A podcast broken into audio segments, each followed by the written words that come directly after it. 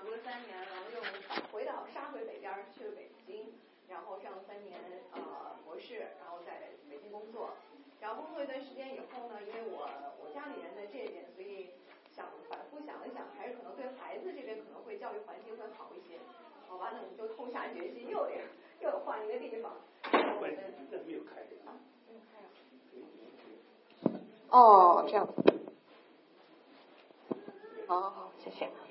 呃，然后呢，就呃又跑到这边来了，所以又通过了这边的针灸医师考试，然后拿到了啊中医师的执照，然后才才这边开始行医，所以呢，也是一个全新的挑战和开始。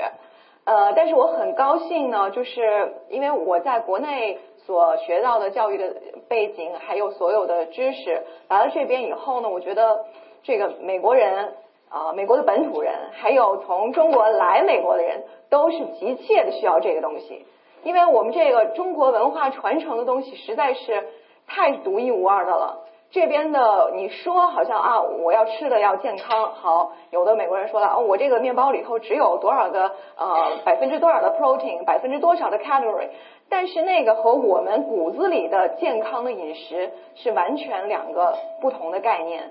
所以我觉得呃太必要了，你们能来到这儿，我我很我很高兴。然后呢，我们今天的话题呢是中医养生，从了解自己开始，那么。副标题是中医的九种体质，也就是说，我们把芸芸众生分成了九种不同的类型。我们知道，这个美丽是呃永恒不变的话题，健康同样也是。从古至今呢，不管是帝王将相还是百姓布衣，都对健康是呃特别的推崇的。那比如说，最我知道现在嗯最。长寿的一个人应该算是李青云，他呢是据史料记载，他是活了两百五十六岁。那么他呢是生于康熙，一直到民国期间才去世的，那么这是唯一的一个。然后还有像乾隆皇帝啊，呃，还有一些别的。然后另外呢，呃，就包括是国外的一些国外的一些呃各个国家的一些人呢，他们也是对这个。如何保持健康，都有自己不同的看法。那么，其实我们在中国最早的一部《黄帝内经》，上古之人其知道者，法于阴阳，合于术数，食饮有节，起居有常，不忘坐劳，故能形与神俱。这个形和神呢，就是我们中医里面讲的两个非常重要的概念。形就是说你的躯体是呃高大魁梧，还是这个娇小玲珑。呃，这个肌肉是比较松软的，还是比较结实的？这是形。哦，sorry。呃，然后神呢，指的其实就是我们的精神风貌，还有你的个体的对社会的适应能力。如果你能形和神都兼具的话呢，才能够尽终其天年，度百岁而去。这个天年，呃，我突然发现一个很有很有意思的现象哈。我们从中医上讲，人最大最就是说最长寿的人，应该每个人应该享有多少岁呢？应该是一百二十岁。那么我呃，就是我刚来美国不久的时候呢，有一次呃，就是跟别人一起看那个圣经，突然发现，哎，这个里面也是说的人这个呃天年应该是大概的一百二十岁的样子。我想，哎，他们可能在某一些地方还有这个切合之处。那么古人也说，体壮曰健，心怡曰康。体壮也就是我们形的概念，就是形体的概念；心怡呢，就是神的概念。所以这个形和神呢，两个是不可分割的。某一个是呃，这形从某种意义上，它是要影响你的整个的心情、整个的气质、精神风貌。而如果一个人如果长期郁郁寡欢的话，它也会影响到整个人体的精神呃这个形体的发育。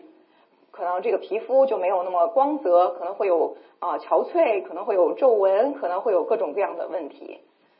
然后呢，这个世界卫生组织这个也是对健康的定义，把以前从单从躯体上的健康转移到了从生理、心理还有社会上的完好的状态，只有与我们呃中医所理解的形和神的健康也是非常吻合的。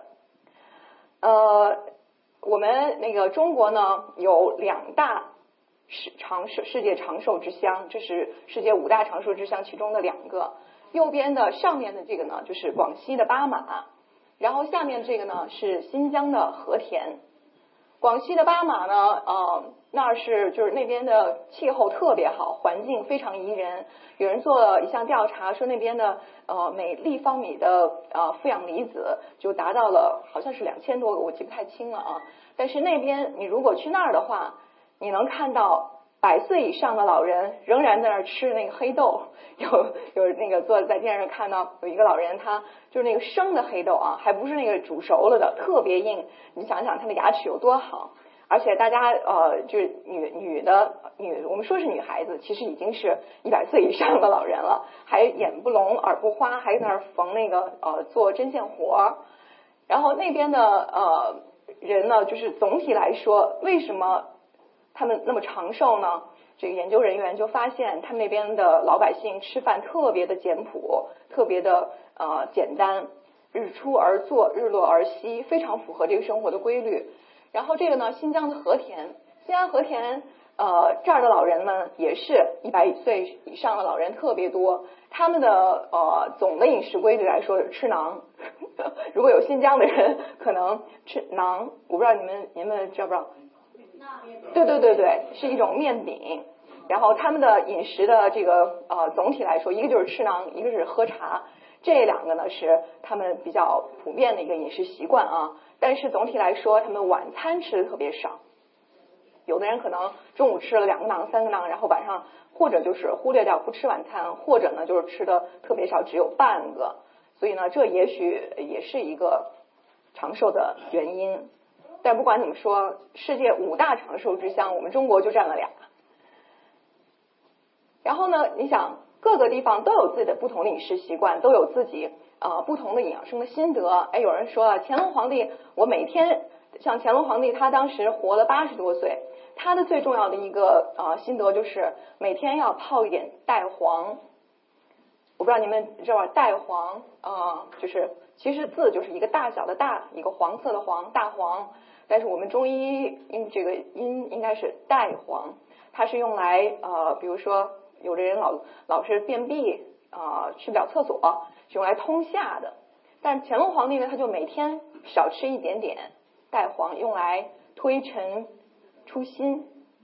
这样子的话呢，活了八十多岁。但也有人说了，哎，我觉得这个人参挺好的，大家都知道人参是补中益气的，是吧？啊，是这个大补元气的。那人参应该吃的挺好的，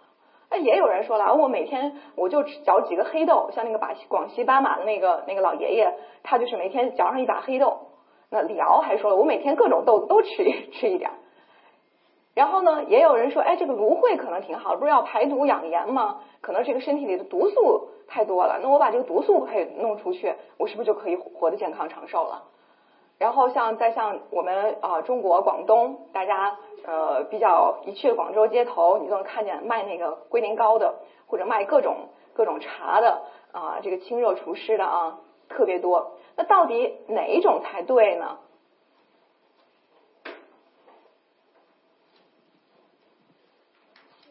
还有的人说这个呃，我们每天都需要八杯水。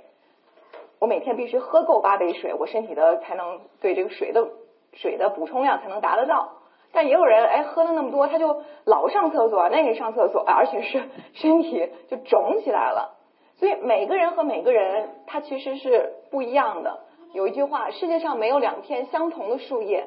也没有两个完全相同的人。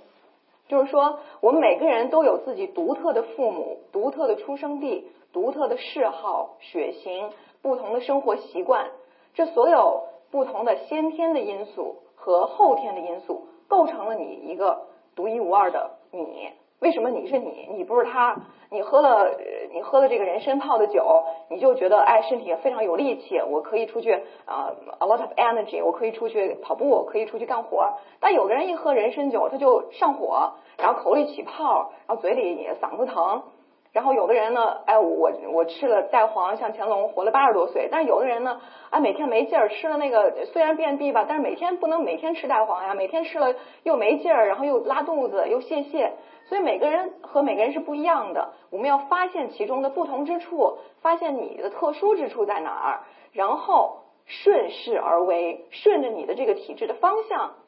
给他适合的。所以养生方法并没有好坏之分，只有适合与不适合之分。适合你的就是最好的。所以呢，我们这个体质的差异性决定我们要因人施养。这个呢是中医学的体质的概念，是指在先天禀赋。先天禀赋就是说是父母给你的。你的父亲、母亲他们的体质是什么样？乃至于你母亲在你怀孕的时候，嗯，她是怎么样调养自己的身体的，也很重要。你知道，在那个呃朱丹溪，就是一个明清时候的一个中医学家啊，他有一个医案，他就记载了当时有一个呃女孩子，呃，她怀孕了，怀孕了以后呢，嗯，这个这个朱丹溪看见她了，就说，哎呦，啊，我觉得你应该吃点中药调一养，调养一下。这个女孩子呢，怀孕的女孩子就没有不以为然，说我凭什么要叫要要保养啊？然后呢，等到这个她生完孩子以后，这个出生的这个婴儿遍体疮痍，就是说浑身上下都是那个呃叫什么呀？皮肤感染，都是那个凹，就是呃臃肿疮结，我们叫啊皮肤感染。然后后来反过来，他又去找这个朱丹溪，朱丹溪就说：“你看，你当时我跟你说的时候，为什么我要跟你说？因为我觉得从你啊，从你的表现上来看，你是属于这种阴虚的体质，就是属于这个身体里的水是不够的，火特别大。那么这时候呢，就需要去调养，否则的话呢，你的这个体质就会影响到你的胎儿。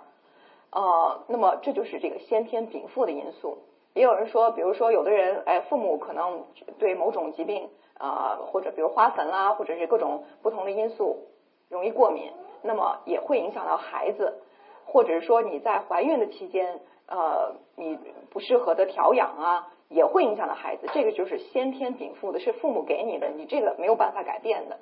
还有就是后天获得的基础上，后天获得就是你的饮食是不是适当。啊，你的生活习惯是不是规律？啊，如果各各个方面，还有你的生活的压力是不是大？你这个心情是不是愉悦？这些都是后天获得的基础上。那么先天和后天加起来，就是所形成的这个形态结构、生理机能和心理状态方面综合的相对稳定的。也就是说，人的体质一旦形成是没有办法一下子改变的，它只能说是在某一个程度上。有轻微的调整，但是呢，你不可能说是啊，我今天是这个体质，明天就马上改成另外一个体质，这个是相当相当缓慢的过程，形成是相当缓慢的，那么改变也是比较缓慢的过程。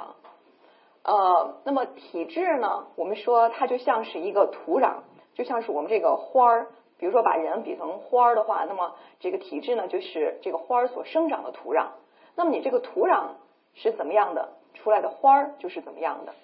我们中医呢，就是要这个拔出萝卜带出泥，要看从外面从表象上来，从你的表现上来看你的内在的体质是怎么样的，然后再去决定是给你什么样的养生方法。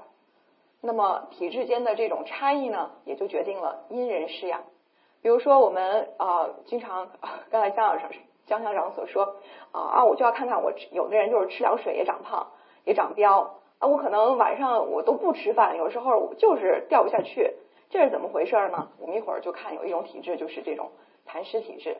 然后还有的，比如说有的人啊，气力说话起说起话来声音比较低，然后平常又没有力气，那么你很难看到在这种人身上他们的毛发是特别特别结实、特别粗壮的。那么你也很难看到，说是有一些人常常郁郁寡欢，也很难看到他们是皮肤特别亮泽、特别有精神、特别有气力的。所以呢，这个形和神之间，他们是相互影响的。呃，刚才我说了这个体质呢，我们把芸芸众生呃分成了九种体质，这个九种体质并不是凭空而来的。从《黄帝内经》里面，它里面就有把人分成五种，有五分法啊，阴阳二十五人。然后呢，还有呢，一直到现代啊，有的一家把它们分化成了七种，有的化成了九种，也有化成了十种。啊，然后我的导师呢，就是王琦教授呢，他就是呃，综合这些基础上，然后又在全国呃不同的地方呃做了三万多人的流行病学讲调查，然后呢呃划把整个人群呢划成了这种九种体质，其中有一种呢叫平和质，其他的八种呢都是偏颇体质，偏颇体质像气虚质。阳虚质、阴虚、痰湿、湿热、呃血瘀、气郁，还有特禀。其中这个八种偏颇体质里头呢，除了这个特禀质是比较特殊的，其他的都是气血阴阳失调的，只有特禀呢是啊专指嗯这个过敏体质的。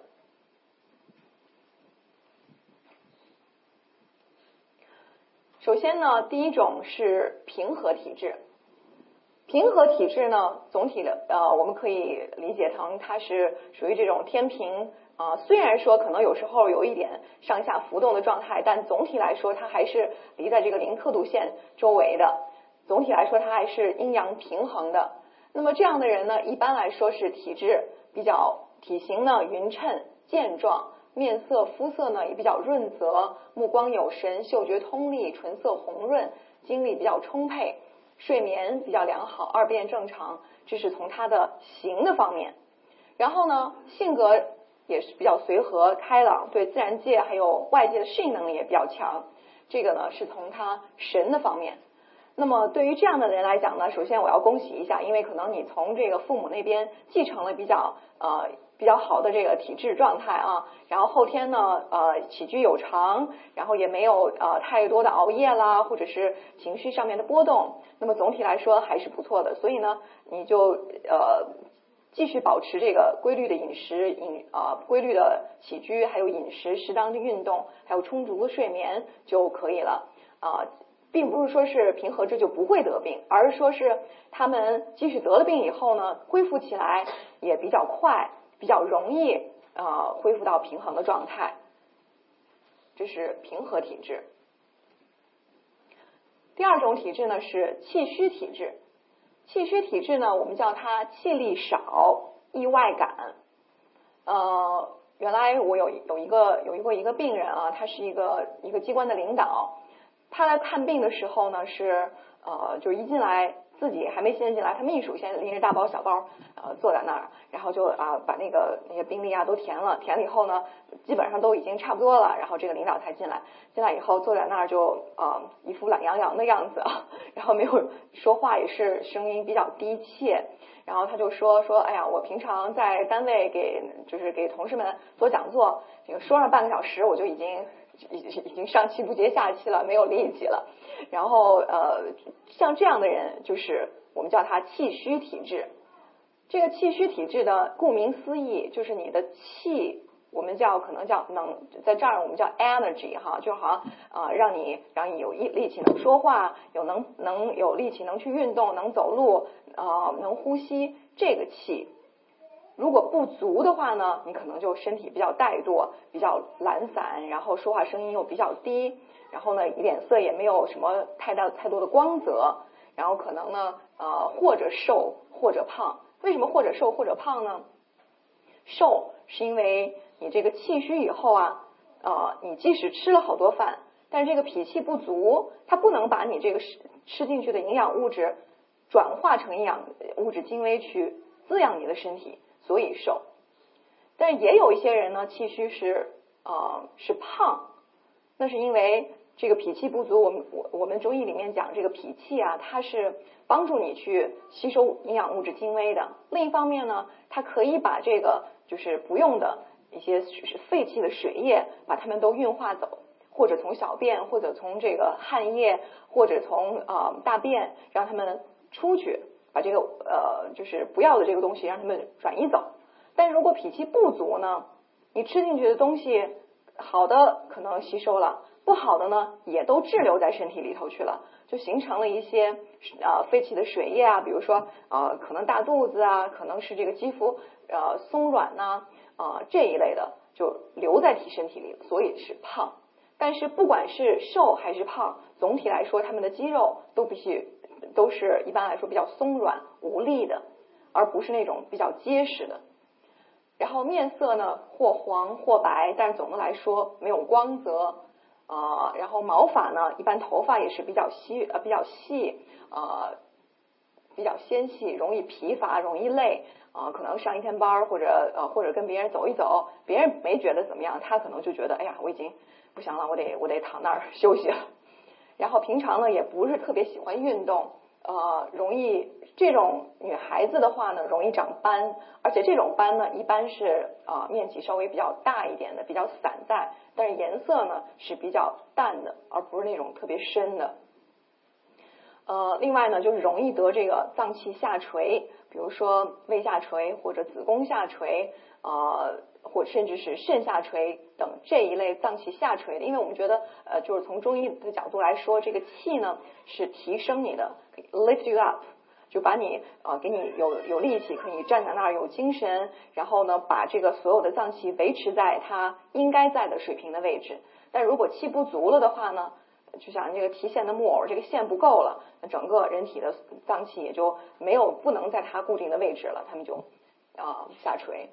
然后呢，还可能会有一些体质的比较虚弱，就是说啊容易感冒，容易啊，比如说哎这流行性感冒来了，呃别人病了他也病了，人家别人不病他也病了。你可以看到有一些小孩子哈，呃可能一个月可能就生病感冒好几回。那么我们把他们呢就归在这个气虚体质的范围内，说我们说他的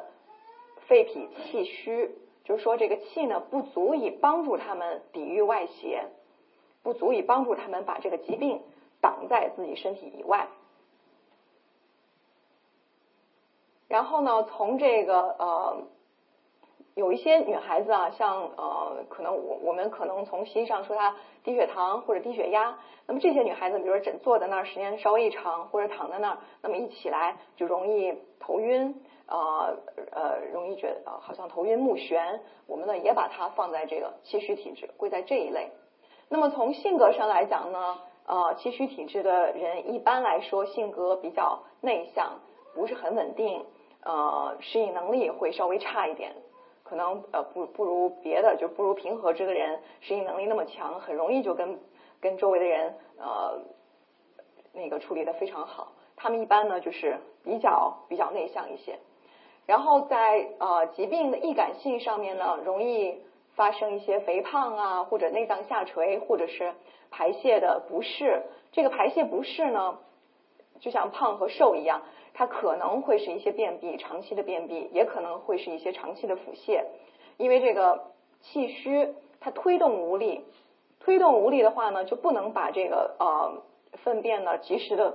推推出体外，这个时候呢，长期淤滞在体内，可能会形成便秘。但如果要是这个吸收能力差，这个气虚不能把这个营养物质转化成呃。不能把这个进去的食物饮食转化成营养物质，还没有等它转化成营养物质，它就已经出去了，就已经排出体外了。这个时候呢，就会形成一些慢性的腹泻。然后有一些人呢，经常就说啊，我我老是呃大便好像特别的松哈，呃好像老是也排不干净，就反正每次去的都不成形啊，这样的人呃就是属于气虚体质，排泄不适。呃，我这儿这个图呢，你看这个下面这个舌质就是一个非常典型的气虚体质的舌象。你看，可以大家回去可以照个镜子啊，把舌头伸出来。如果你的舌质是比较胖大的，然后边上还有这个齿痕，呃，就像这个牙齿印儿啊，然后呢，舌苔也比较薄白，这个这个呢就是属于气虚体质。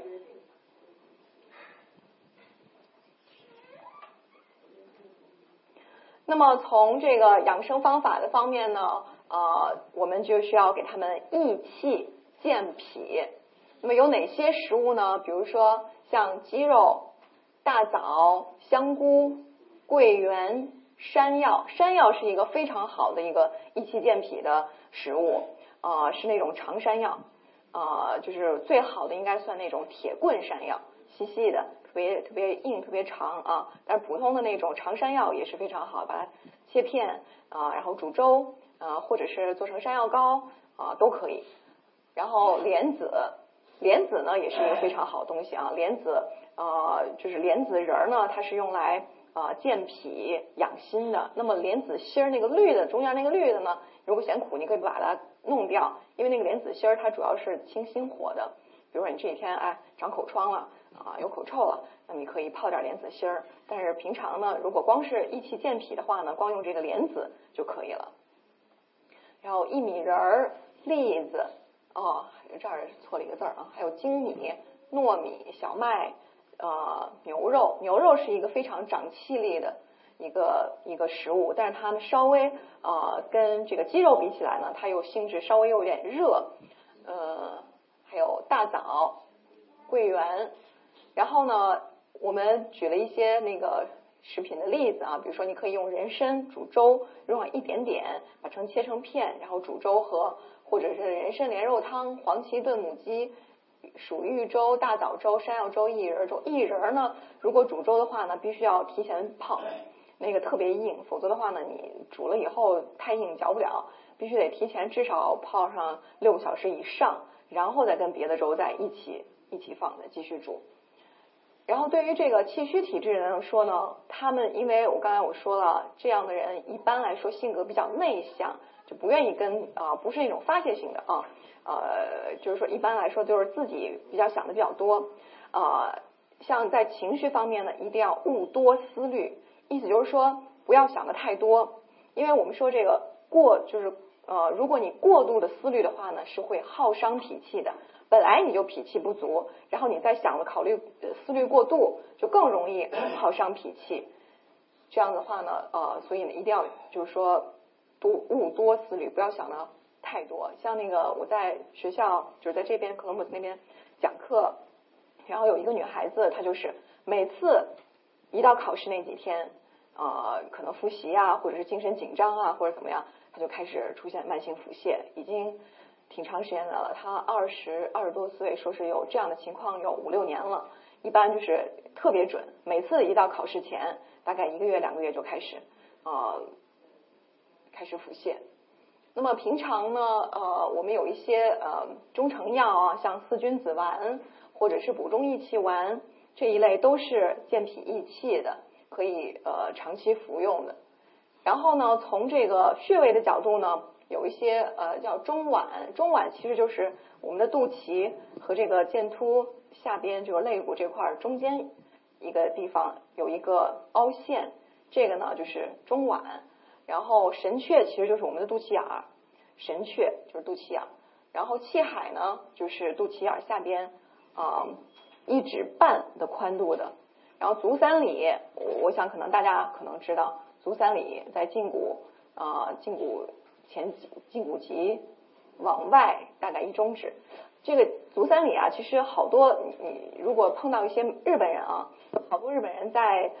大概二三十年以前的样子，他们你你去看他们的足三里，或者是后面的那个啊四，就是有有两个穴位啊，好多人那都是一个疤，为什么呢？他们日本人有一段时间特别实行这个用艾灸养生，就是用那个艾灸啊。呃，他们不光是就光在那儿就温热的感觉，而且要把它弄成一个形成一个疤，形成一个强刺激来保健身体。当然现在可能用的不是特别多了，但是有一段时间特别实行。因为这个足三里有一句话叫呃说常灸足三里胜吃老母鸡，意思就是说你经常去点按去刺激这个穴位呢，比你吃那个老母鸡啊炖鸡肉补的还快。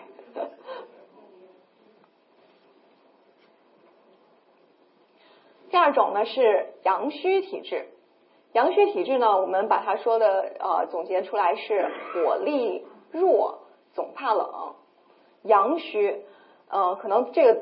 咱们中国人比较容易理解哈。我们中医呢把这个呃阴和阳是一个总体的划分，阴呢就是凡是这个比较呃静的。或者是冷的、朝下的，这都是阴。阳呢，就是啊兴奋的、热的、温热的、朝上的，这个都是阳。那么阳虚，顾名思义，那就是你的身体的阳气不足了。呃，那个张景岳有一句话叫“天之大宝，只此一丸红日；人之大宝，只此一息真阳”。意思就是说，这个天上的宝贝呢，我们只有一个太阳；这个人的宝贝呢，我们只有这一息真阳。这个阳气是需要我们去倍加呵护的。那么我我刚来美国的时候，我一去了饭店。比如说啊，人家就给你拿一杯冰水，这我特别不适应。像咱咱们在中国的时候，一般都是一杯热茶什么的啊。来这儿以后，哎，心想真受不了。每次去那儿，哎，有没有热水？有没有热水？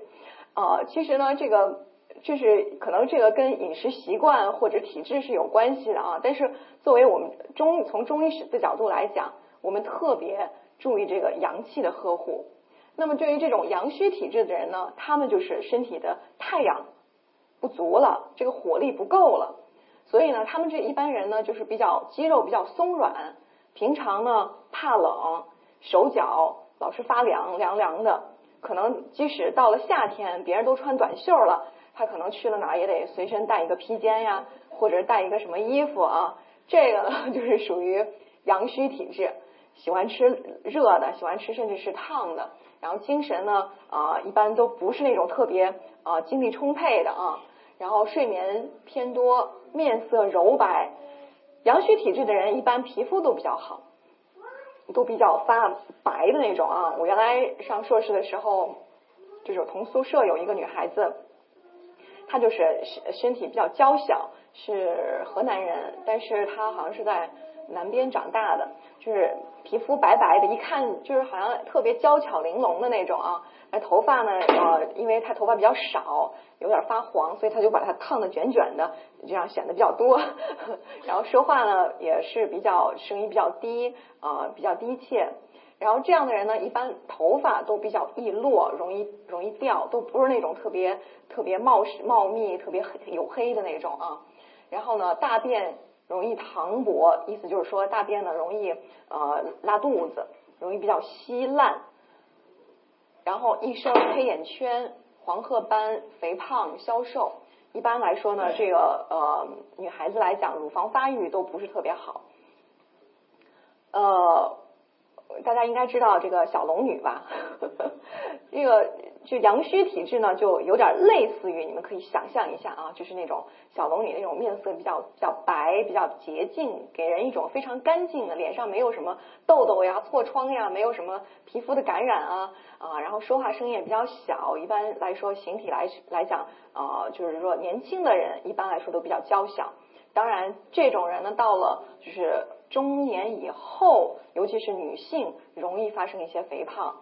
呃，但一般如果年轻的话，一般还是比较瘦的人偏多。呃，性格来说呢，比较沉静内向，耐夏不耐冬。意思就是说，他们呢喜欢过夏天，不喜欢过冬天，因为本身身体里的这个呃能量不就是热的这个温热的呃能量不够了，所以到了冬天呢，反而更怕冷，呃，比别人更要多穿一些衣服。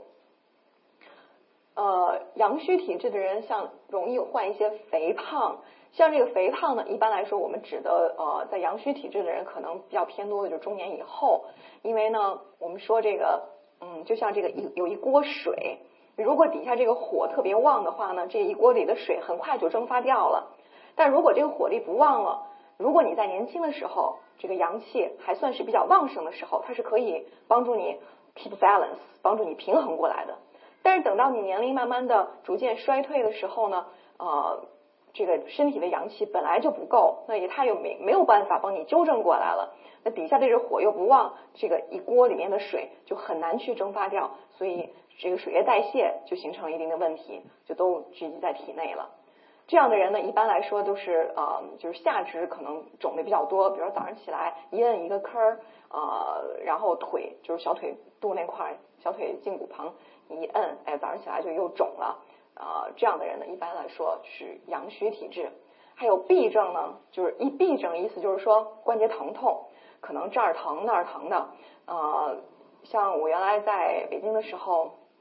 北京中央大学他们呃经那个国医堂经常会有一些韩国的韩国的同学就是啊病人啊，比如说女孩子了，或者是年轻的年老的。一般来说，你看到五四五十岁左右的啊女孩子，一般去那儿看的都是关节疼、膝关节炎什么的。然后我们当时就说，哎，为什么呀？后来慢慢的发现，就是啊，因为在韩国，它可能可能取暖的设施比较多，不管是室外还是室内啊，即使加油站或者饭店门口外头都有一个可能取暖的那个东西。但是呃，在国内，在中国可能就没有那么好，但是他们就习惯了，说是下面就穿一个丝袜，或者是即使在冬天也不穿啊秋裤，不穿什么的。当然咱们这儿可能也很少穿，但是当时在北京的时候，我就觉得，哎呦，这个还是挺重要的啊。如果你在冬天。啊，不去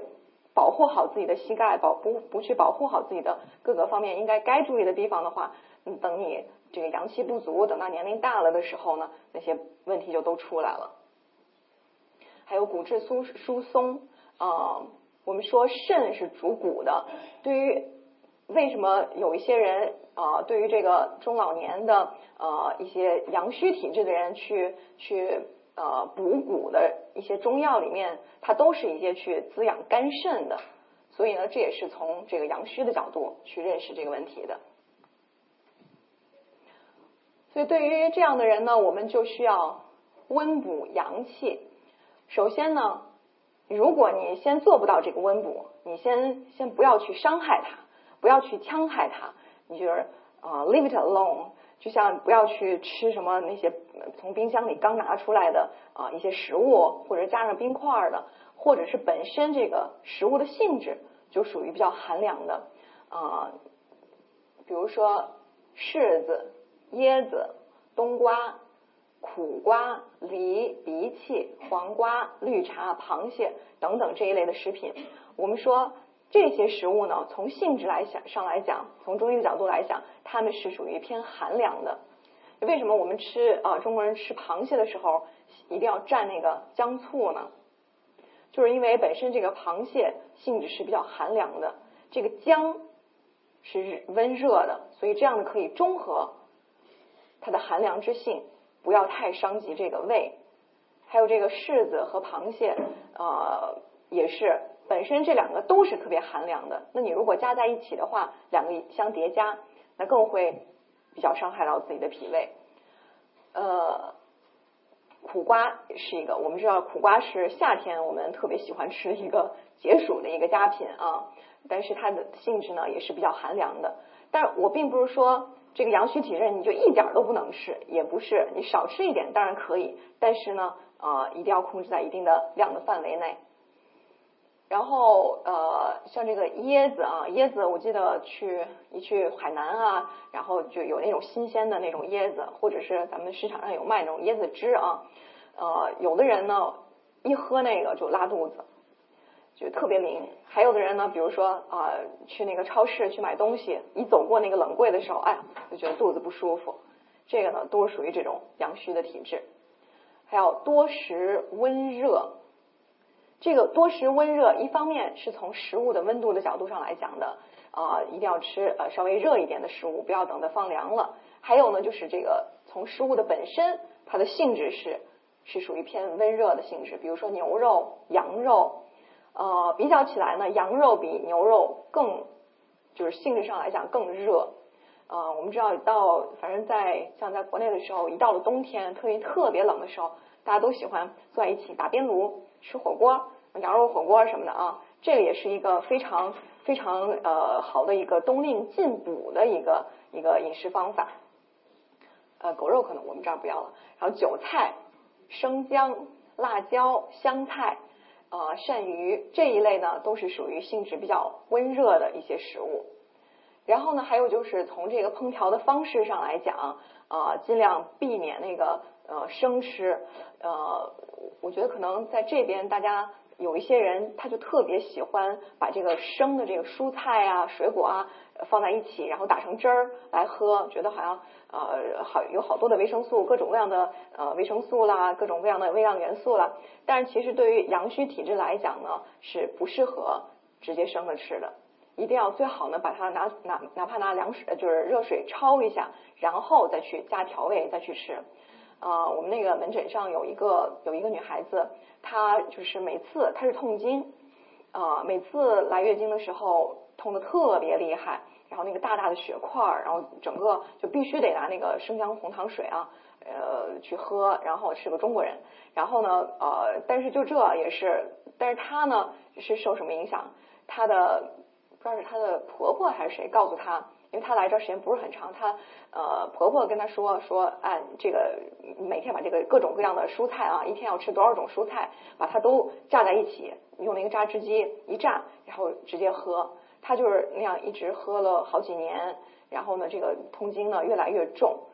我们觉得呀，这个蔬菜你必须要焯一下，这样子可以把它原本的这个寒凉之性可以给它纠偏，可以纠过来、纠正过来一些。否则的话呢？呃，本身就是阳气不够，阳气不足，然后再用更多的方法去刺激它，那样子，呃，会弄得更不好。然后呢，就是呃，艾灸，大家我不知道大家见过那个艾条没有啊？呃，就是像一个长长的这么这么长一个呃一个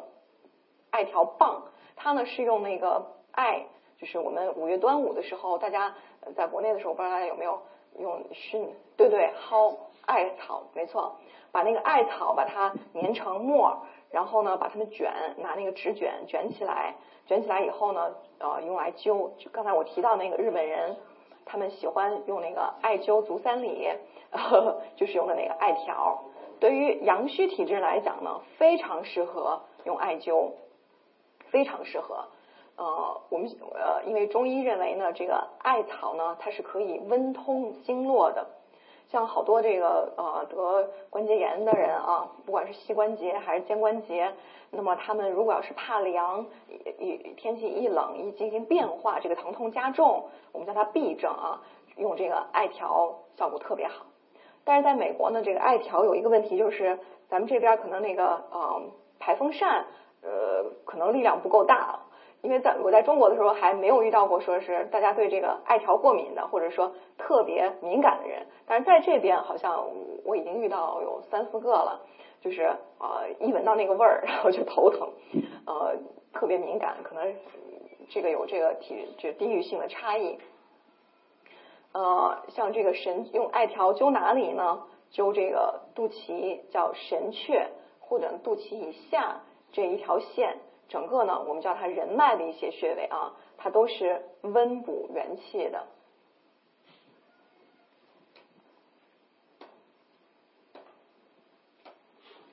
下面一种呢是气郁滞，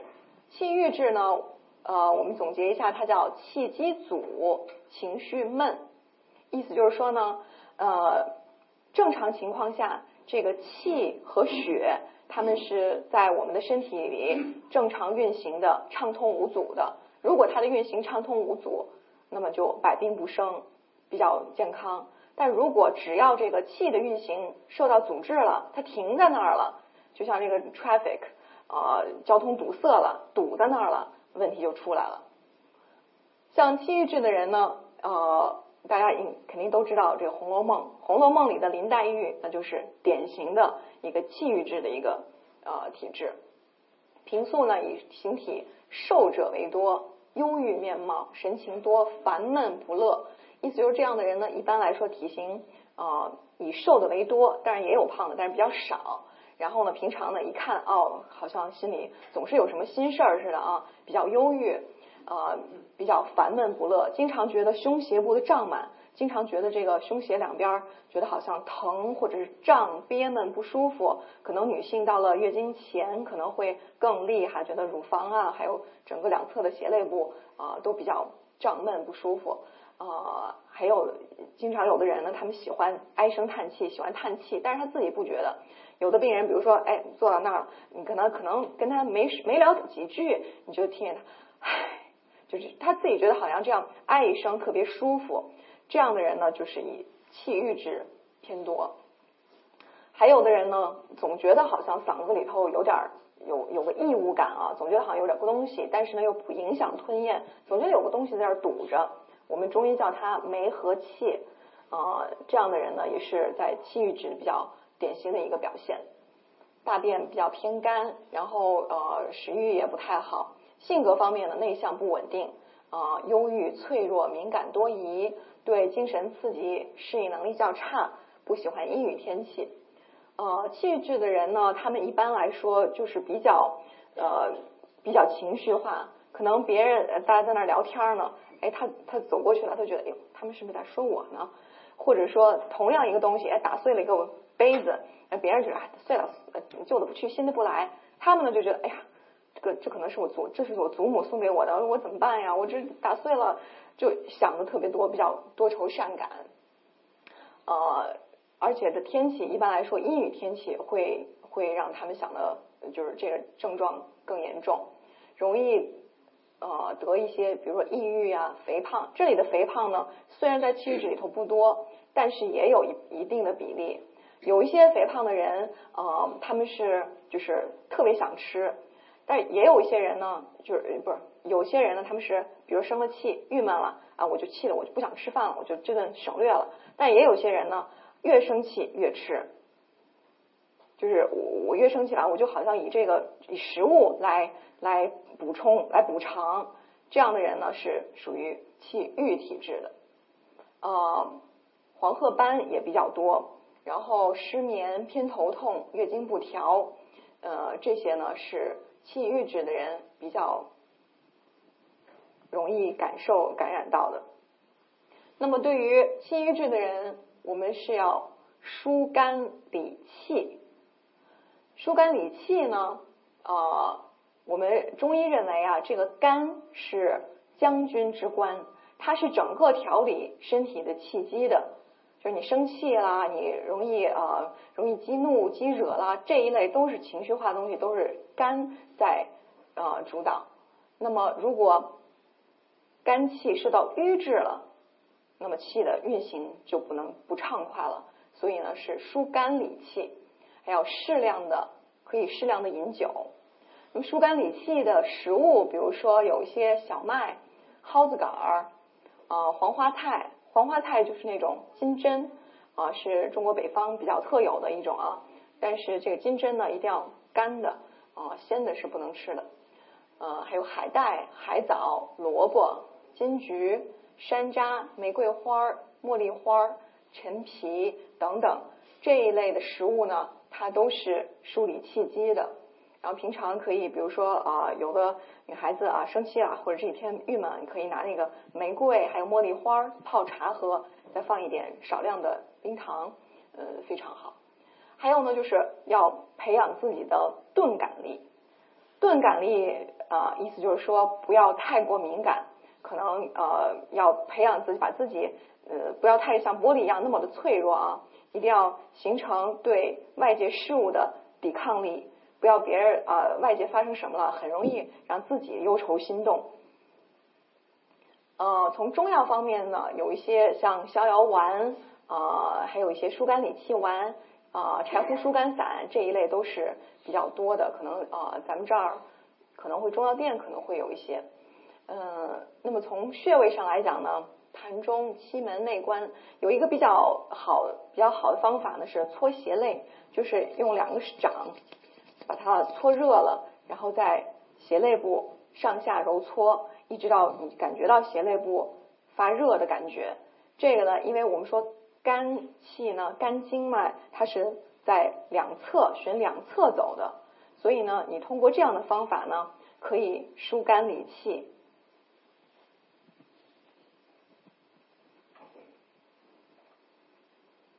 呃，再下一种呢是血瘀滞，血瘀滞我们叫它面色暗、络瘀滞。顾名思义，意思就是说这个血的运行在身体里不畅快了。血瘀滞的人以瘦人居多，平素呢面色晦暗，意思就是面色没有什么光泽，呃，或有色素沉着。眼眶或者是鼻部比较暗滞，容易出现瘀斑，易患疼痛。口唇暗或者是紫，舌质也比较暗，有片状的瘀斑。呃，原来有我有一个病人，有一个七十多岁的一个老太太，她呢每次去我的诊所，然后一一换衣服啊，因为他要扎针的时候呢，把那个裤子一脱，然后整个那个皮肤就掉皮屑，白色的皮屑特别多，他皮肤特别干，一看也而且是脸上也是特别暗，然后皮肤说是你如果要是提前不抹那个润肤霜啊，那就是皮屑掉的特别多。然后我们有一个名词哈，就是形容这种血瘀质的人，他们的皮肤，他的脸上就是我们叫它钞票纹。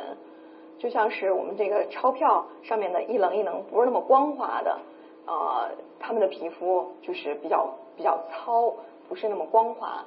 然后呢，容易出现一些疼痛，可能经常哎，要么这儿疼，要么那儿疼，呃，而且是部位疼的部位比较固定的，或者是说某一个地方疼痛持续时间特别长啊，十几年、二十年的，我们都考虑要考虑这个血瘀的因素。然后呢，像这样的人比较典型的，你让他伸出舌头来，一伸出舌头，啊，你看像这个第一个，可能这个光线不是特别有有有差异，有色差，但是下面这个呢，把他舌头一翘起来，下面那个舌底的静脉都是曲张的，有的有的人特别典型的是一团儿，整个那个就像紫色的啊，静脉曲张像一团儿，或者是特别粗大，这个都是一个血瘀的征象。还有的有一些人啊，他们就说，哎，我怎么觉得好像没有胖到哪儿？怎么身上青一块紫一块，总是好像一块这儿一会儿那儿青一块紫一块？在中医的角度，我们也是认为它是血瘀体质。呃，血瘀质的人呢，容易发生一些肥胖的并发症，意就是说呢，在这个肥胖的基础上，可能会有一些呃高血压、糖尿病、呃中风等等的这一类，因为他们的血型。不是很畅快。另外呢，也有一些人呢是消瘦，还有呢，最重要的有一个是月经不调，尤其是女孩子，呃，每次来月经的时候呢，血块特别多，大块大块的血块，而且呢，一般是经前的时候疼痛特别厉害，等到血块出来以后就会好一些，这也是属于血瘀质的。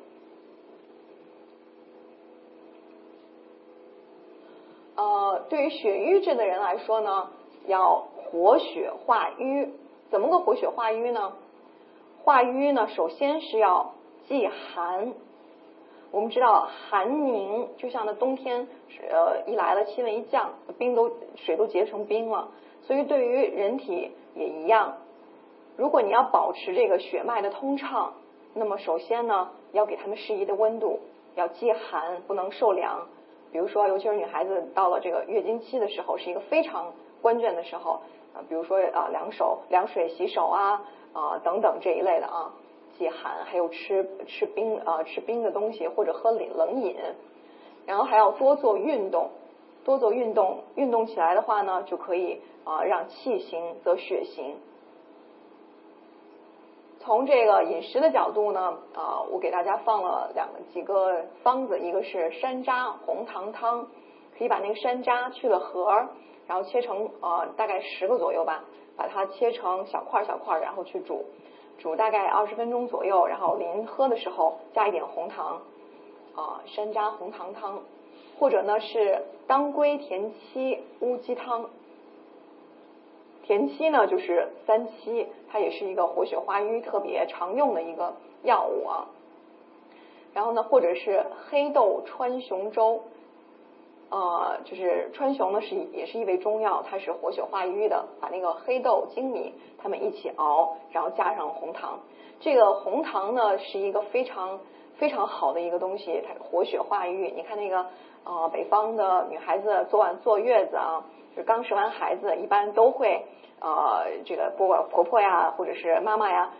拿那个红呃山楂红糖水放在一起去喝。它是一个活血化瘀啊的一个非常好的、也很常用的一个，而且它是暖的，是性质比较温热的，和白糖不一样，是性质比较温热的。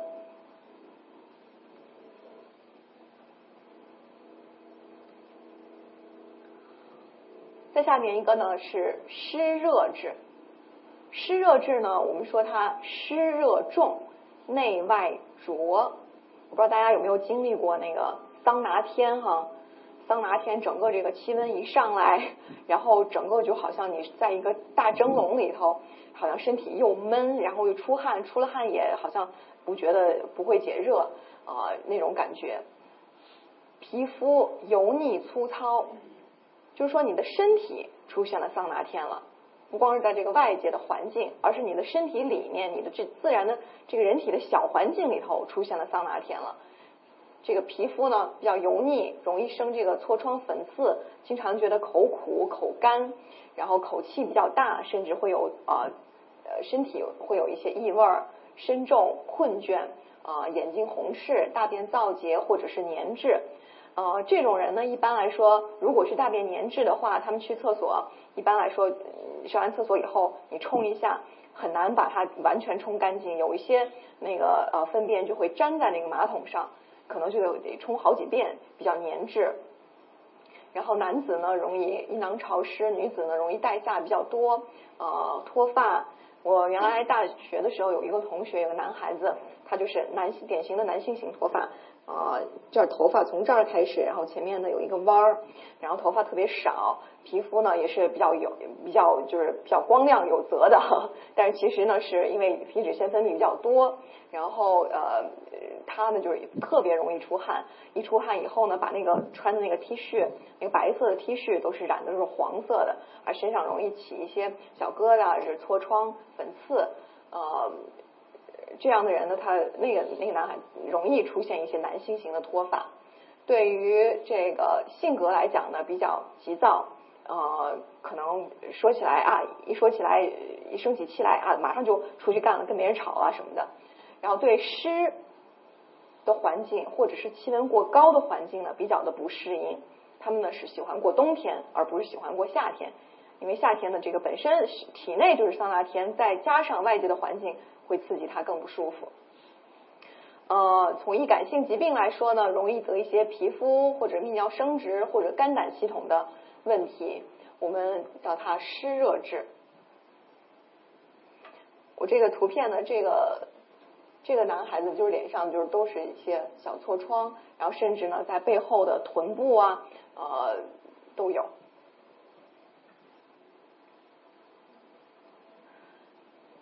从养生的方法上来讲呢，要清热利湿，饮食呢要以清淡为主，少甜少酒，甜味儿的东西呢，呃，从中医上来讲，它都是助湿生热的，像一些甜的糕点啦、点心啦、糖果啦，呃，这些都是属于助湿生热的。酒呢是一个心热的大忌，对于湿热症来讲呢，一定要。一定要呃少酒，还有辣，辣也是。哎，有人说了，我怎么觉得人那个四川的姑娘，嗯，一个个都皮肤那么好，又爱吃辣子，皮肤还那么好呀？那是因为他们那边就是那个地理环境造成的。如果是同样的北方人，如果你要去去吃辣椒的话，你那个是燥热，跟那个四川那个他们是湿，用湿有湿的环境，如果你在吃辣椒的话，是可以让这个湿气给啊蒸发掉，这是这是顺势而为的。而你这个如果是在北方，你本来就燥热，如果还是湿热体质的，你再吃一吃辣椒呢，就是火上浇油了。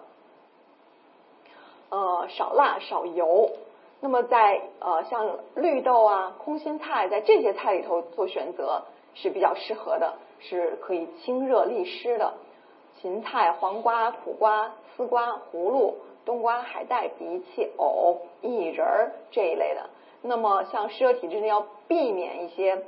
性质比较温热的食物，像羊肉、狗肉、韭菜、生姜、酒、蜂蜜、火锅，还有一些烧烤的。呃，那么比较好的有一些清热利湿的，像冬瓜汤，或者是阴沉玉米须汤。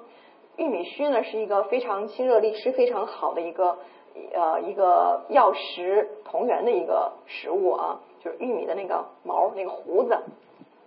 有的有的人容易呃反复的这个泌尿系的感染，啊，但是去查可能又没有什么事儿，呃，可能也没有细菌，也没有看到细菌啊，但是总是好像老去老想去上厕所，有点小便呃疼痛灼热的感觉。玉米须呢是一个清热利湿非常好的，你把它呃拿那个清水一焯，呃不是一焯一一涮，然后呢拿那个呃拿一点水煮上那么十分钟五到十分钟，然后就喝那个水就可以了。那么对于湿热体质的人呢，需要避免湿热的环境。保证睡眠，养心神，因为他们呢容易性格比较躁，比较呃躁动啊，比较容易生气，所以呢一定要在这个比较清凉的环境下，呃去去养保养这个心神，让这个神志比较安静的状态下，可以会比较好。那么在穴位上呢，阴陵泉、阳陵泉、三阴交，这个可能有点太专业了，我就不说了。再下一个呢是阴虚质，阴虚质呢，我们给它总结一个叫五心烦、口咽干。五心呢，中医的五心，我们是手心、两个手心、两个脚心，还有你本身的这个心。就是说，阴虚体质的人容易手脚心发热啊，老是觉得好像手心脚心烫烫的，又容易心烦，这个叫五心烦热。然后呢，经常觉得口渴。想喝水啊！我之前有一个在北京有一个有一个老爷子啊，大概七十多岁，干瘦干瘦的。然后每次来扎针的时候，总是拿上一大杯这么大杯水，然后跟着他放呢，放在那个枕床旁边儿。他跟我说：“哎呀，我这个今天吃饺子了，又每次人别人那个孩子们过来给我包羊肉饺子，我不能吃，我得给他们另外重包一点。他一吃羊肉饺子，马上那个口疮就出来了。”像这样的人呢，就是他身体里面的这个阴液不足，阴虚，所以呢，如果有遇到这些啊比较心热的一些食物啊，他们就容易反映出来。体型呢，一般来说比较偏瘦，手足心热，平素容易唇红而干。你看嘛，他们好多人都是都不用抹那个，不用打那个腮红，好多脸上这儿自然而然的就有一点点的红晕。呃，原来有一个有一个女孩子是做生意的哈，她就是常年美国和中国两边跑啊。然后这个女孩子去了那儿，嗯，她的主诉是什么呢？是，嗯，我眼睛老是不停的眨，不停的眨，就是必须得一直眨眨眨，他眼睛才觉得舒服，否则的话眼睛就觉得不舒服。呃。然后性格呢也比较比较比较急哈，他有两个儿子，他说那个经常一自己一生气了，然后就就打那个小儿子，小儿子不是有时候在美国上学吗？然后在中国你可能呃老父母打一点没事儿，但是美国那个小儿子学上了，要再打我，我去我去告你。然后他呢就是性格也比较躁，然后脸上一般来说他说我腮红都都不怎么用不怎么用抹，然后他呢就是属于这种阴虚体质，因为阴液不足，阴液呢不能上。呃，濡养这个眼睛，所以呢，他就老是觉得眼睛的干涩，通过来这个眨眼睛，刺激泪腺的分泌，然后他才能觉得舒服一点。呃，这样的人呢，容易咽干、口干、起口疮，啊，口渴、喜冷饮、大便干燥、有烘热感、两目干涩，啊，容易眼睛看东西容易出现呃视物比较模糊或者是花。唇红微干，皮肤也容易比较生皱纹，或者是呃痤疮。这样的人呢，阴虚体质这个痤疮啊，它是一般是比较小的，不是那种大的大的那种囊肿型的粉刺，而是比较小的，一一粒一粒的单个的。然后黄褐斑呢，呃，阴虚体质人来说，它的黄褐斑一般面积都不会很大，一般都是嗯范围比较小，但是颜色呢会比较深。然后容易起黑眼圈，容易出现一些耳鸣啊，或者是眩晕。睡眠呢，呃，一般来说都不是很好。因为我们说晚上的话呢，我们是从中医的角度来讲，这个阳入于阴，然后你就可以去睡觉了。但如果这个阴不够，没有办法把这个阳全部的包住，那么阳在你的体内还在那儿兴奋着呢，所以就睡不着，容易出现啊睡眠差。呃，经常熬夜，心情呢比较急躁，外向好动。但阴虚体质人呢，你说他急，但是他一般你看起来都都精力特别充沛啊，好像干什么事都特别积极啊，呃，蹭蹭蹭把这个干了，蹭蹭把那个干了，嗯，所以呢是一个非常能干的一个角色。呃，不耐燥热，耐冬不耐夏，这个比较容易理解了。呃，容易得失眠，呃，那么对于阴虚体质来讲呢，我们要养阴安神。养阴呢，就是要保养自己身体里面的阴液，然后呢，安定神志。要多吃水果，少吃一些辛辣的食物，像温燥的、辛辣的、香浓的，或者是祛湿的一些食物，这些要尽量避免。辣椒、茴香、韭菜、香菜、酒、咖啡、浓茶，或者过多这个油炸、呃煎、烧烤的，或者是煎炒的，都要少，都要避免。然后就是冬瓜、木瓜、扁豆、薏仁、鲫鱼这一类的，是清热祛湿的。也要尽量避免。那么适合吃一些哪些呢？比如说葡萄、西瓜、梨、香蕉、马蹄这一类是属于比较清润滋补的这一类的食物比较适合。有一个海参特别呃是一个特别适合的啊，还有鸭肉、豆腐、桑葚，桑葚也是一个非常好的一个呃滋补肝肾滋阴的一个一个食物。然后呢，我们呃，我们有一个特别著名的一个方子叫五汁饮，呃，是梨汁儿、荸荠汁儿、芦根、鲜芦根、藕，还有麦冬，把它们都放在一起，然后搅成汁，这是一个非常好的一个呃呃养阴的一个一个食谱。还有就是银耳莲子汤，银耳是一个非常好的一个清润啊滋阴润燥。尤其是润这个润肺的一个特别好的一个食物，对于这个阴虚体质来讲非常好。但是有一个，我当时呃有一在北京的时候有一个病人，她是一个一个演员啊，一个女孩子，她她挺有钱的，她就说啊，我每次买好多的，她不光买银耳，她买那个燕窝，把燕窝和银耳在一起，她说这个不是皮对皮肤好吗？不是保养皮肤吗？然后她就每天拿呃让她那个助手帮她炖那么一碗啊，然后去喝。然后结果越喝，怎么皮肤长得包包越多呢？因为它本身呢，它是属于痰湿体质的，就是说身体里面的痰湿比较多。但是呢，呃，你又加了这个银耳和燕窝，它液也是阴液比较多的，是养阴的。这样子两个 double 放在一起呢，就变得体内的这些代谢的物质出排不出去了，全堆积在体内了，反而不好。所以这个呃，对于阴虚体质来讲，银耳、莲子这一类是比较适合的。那么呃，对于他们来讲呢，最好是不要去做呃桑拿，或者是类似于这种比较呃暴晒、需要暴晒或者大量过汗的这些运动，可以做一些比较舒缓的呃运动量比较小的，比较适合。否则的话呢，就是阴液更容易耗伤。再下一种呢，就是痰湿体质。痰湿体质呢，我们说它是怠惰沉易发胖，意就是说呢，平常比较比较懒散，比较总是觉得累，好像坐在那儿，呃，觉得好像身体特别沉，这个腿好像拖得往往使劲往起拖才能拖得起来，容易发胖。体型呢，一般来说，呃，可能是比较丰满的，或者是肥胖的。腹部，尤其是腹部，我们这儿主要强调的是一个腹部，因为腹部对健康是影响最大的。那么面部的，皮肤油脂也比较多，多汗且黏，容易出现胸闷，然后痰比较多，嗓子里好像总是有一口痰的感觉。呃，面色呢比较淡暗而黄，眼包微浮，也就是意思就是说，早上起来这个眼眼泡总是肿肿的样子，呃，容易困倦。呃，平常呢，可能别人哎，可能开个会，他可能哎过那儿就是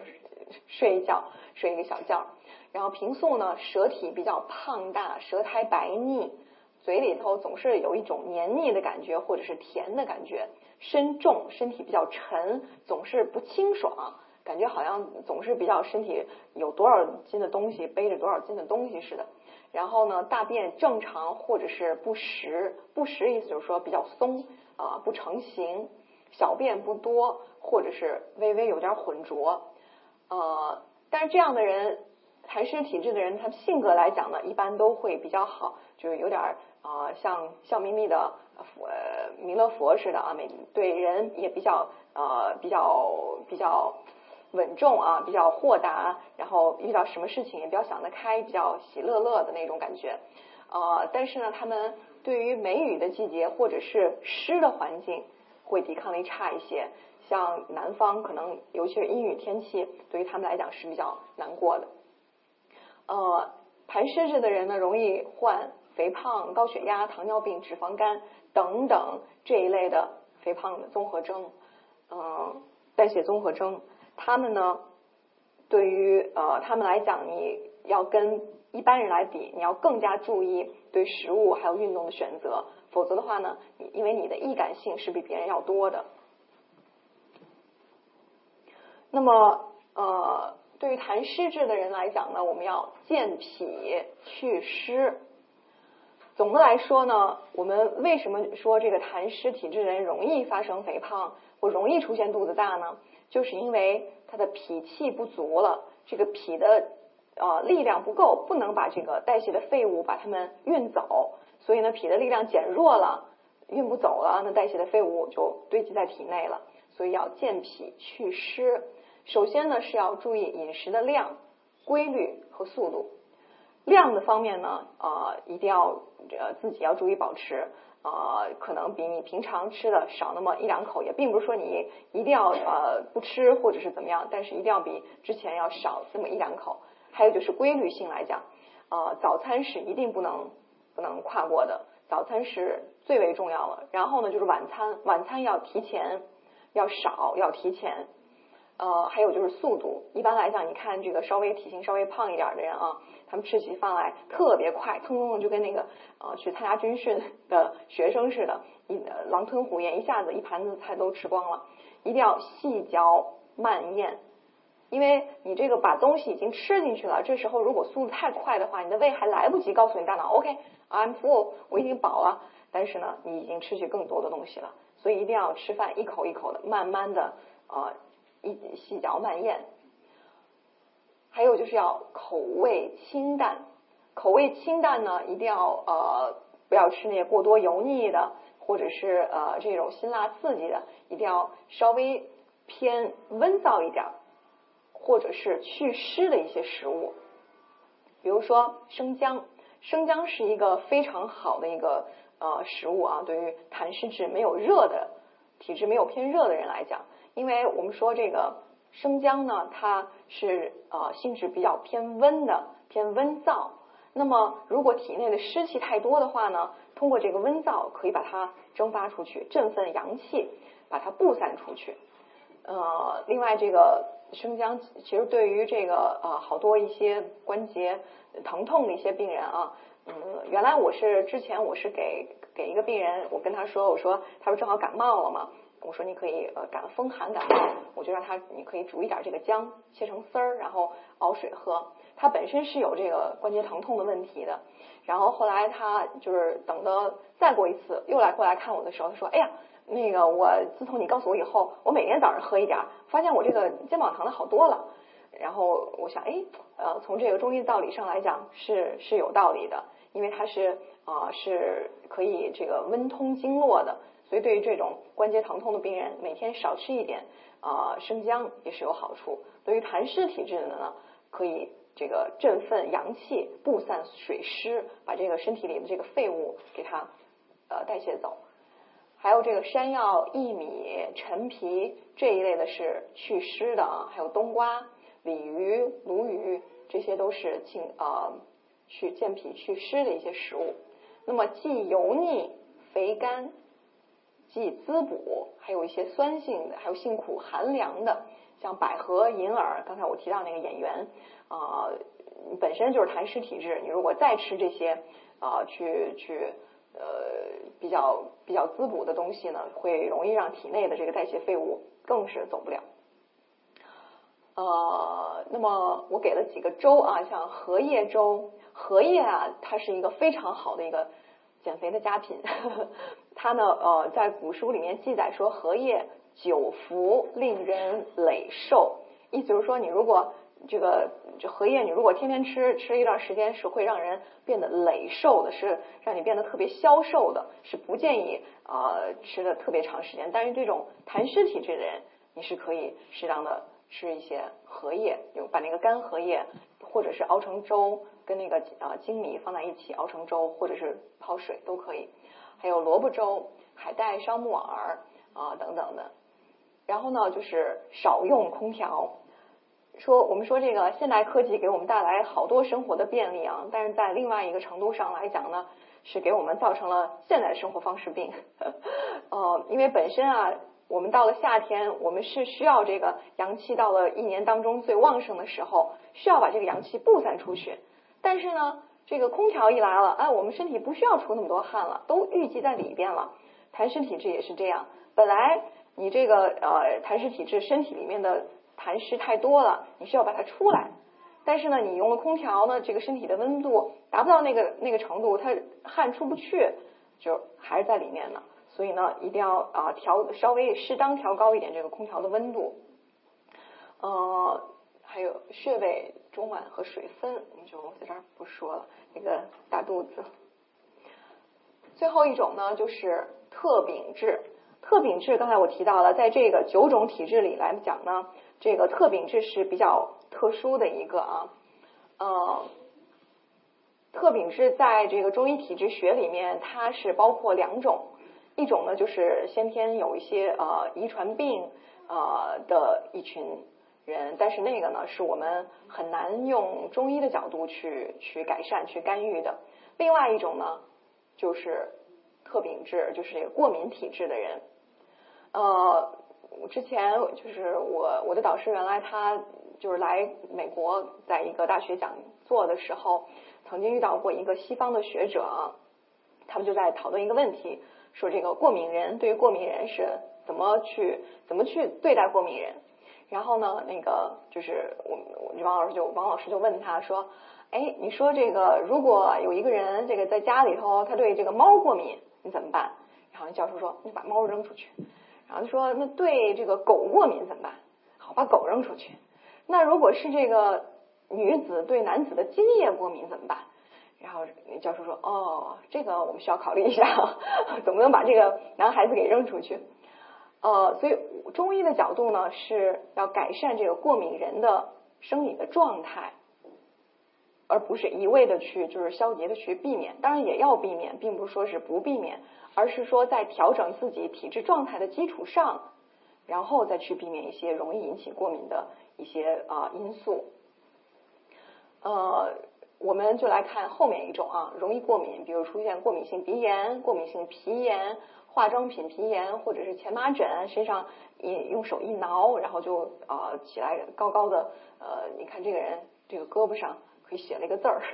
然后呢，适应能力不是很强，易引发宿疾。意思就是说呢，可能呃到了一个换了一个新的环境，或者是季节的改更替，都会让他们把以前呃身体原有的问题给显现出来。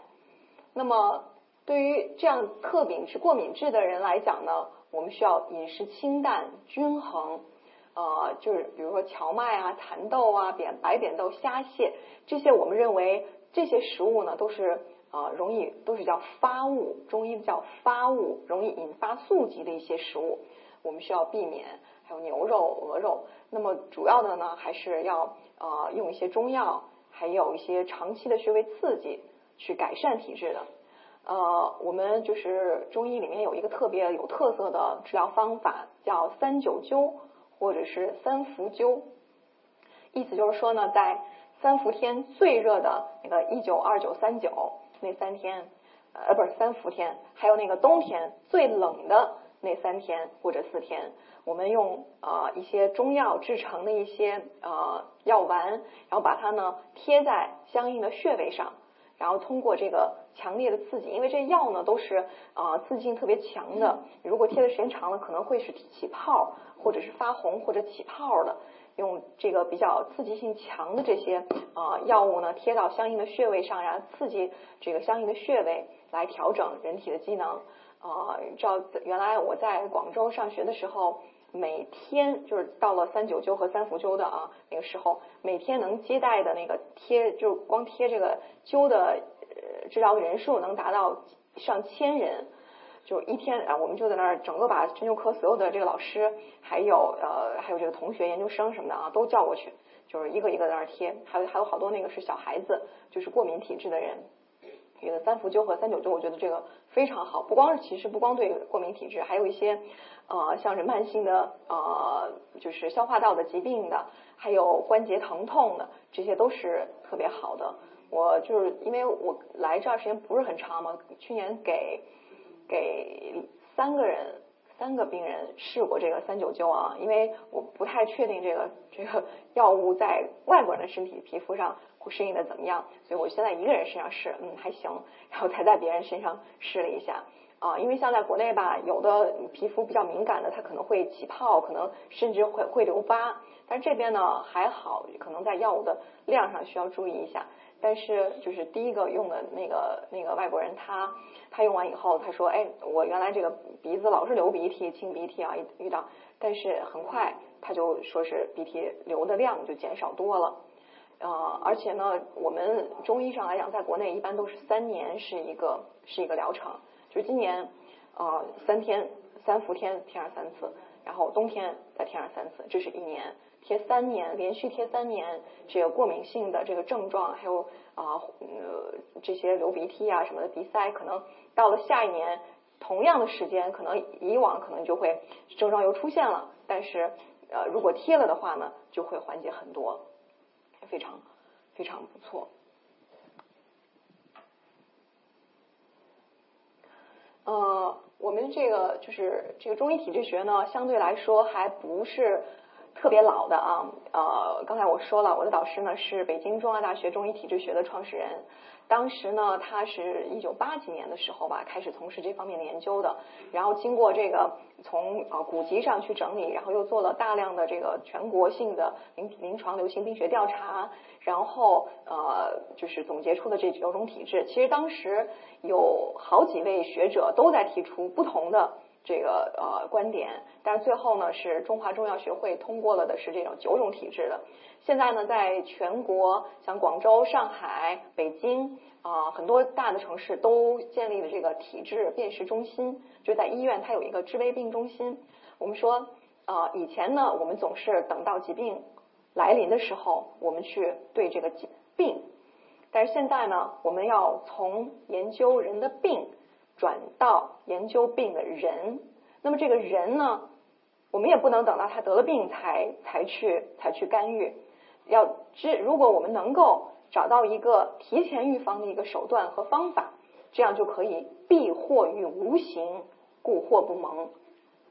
如果我们能够提前预防的话呢，它就不会发生了。呃，我们知道这个扁鹊是我们是呃很有名的古代的一个医生啊，他他说呢，他当时呃，我们都觉得他是一个神医，但是其实呢。他说啊，我不想，我这个我俩哥哥才厉害呢。我我我的大哥是呃，等到呃，就是病人来了还没有出现问题的时候，他已经病把病人治好了。我呢是等到病人已经出现问题了，我能把他治好，所以他比我厉害。所以现在那个国内特别讲究治未病，就是在这个疾病还没有发生的时候就提前干预。那么怎么干预呢？或者是怎么去养生呢？这个中医体质学就是一个很好的一个途径和方法。呃，在国内呢，他们这个体质学中，呃，体质辨识中心一般它有量表，就给你先做一个测评，然后呢，根据在还是结合中医传统的望闻问切四诊，然后大概确定你是什么体质。但这种体质和体质之间并不是孤立存在的，并不是说啊啊好，我是体气虚体质，那我就啊就单纯的气虚体质，可能我也会兼夹一些别的体质。当然也有单纯的，但是兼夹的也是比较多的。那么这样子的话呢，就要需要两个体质之间，或者是甚至三个体质之间相互参考，然后进行养生干预，呃，给出一个养具体的养生保健方案。然后那个零八年的时候吧，我当时还在北京的时候，我是那个呃参加那个奥运奥运志愿者。然后当时呢，我们也在那个北京九华山庄举办过一个，就是呃给外国媒体记者把脉诊病，然后还出版了一本书叫《首都市民中医健康指南》，然后里边的这个体质学呢，就是开篇的第一章，当时给全北京市的所有的呃住户每家发了一本儿，里面就是参考这个参考这个体中医体质学的养生保健方案的。另外，最后呢，我就想跟大家说一下，就像体质的形成，它不是一朝一夕形成的，它是在呃长期的先天禀赋和后天呃后天饮食习惯、生活习惯、生活方式等各种各样因素混搭在一起，然后形成的一个呃一个生理的状态。那么它既然不是一蹴而就的，那么你的你的养生保健方案或者是你的呃对抗的干预也不是。一蹴而就的，所以呢是一个潺潺流水的一个过程吧。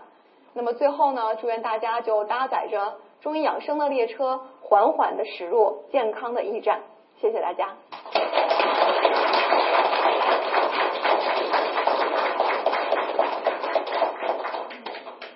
呃，大家有什么问题吗？Yes。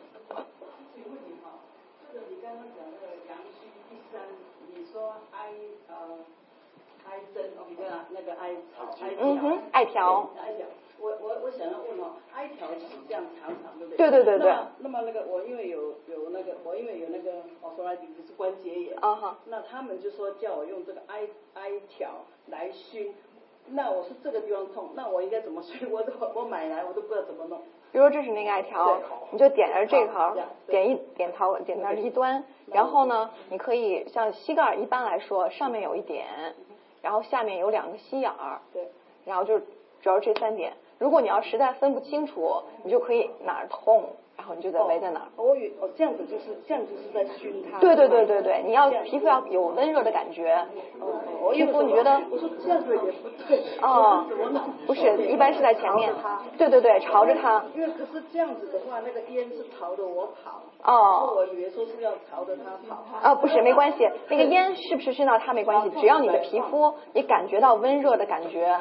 不要烫着了，不要太近，烫着你就这儿，你的局部的关节感觉到温温热热的就可以了。对对对对对。对对，没事没事。好吧，如果没关系，不客气。好吧，如果呃没有什么问题的话，我们就解散了。如果还有问题，我们还可以继续。这个体质鉴定都需要怎么样？怎么样才能？呃，体质一般有一个自测表，那个就比较简单一点呢。如果要是需要测评的话呢，有专门的体质量表。但如果要是没有体质量表，我们就是医生一般都是就是中医生啊，一般是可以就根据你的表现，根据你的你的吃饭怎么样啊，你的形体状态，还有精神，还有的舌苔脉象，通过这些都可以简单的判定。对对对，基本上一次都就可以。对对对对，有有有有，OK，睡着了。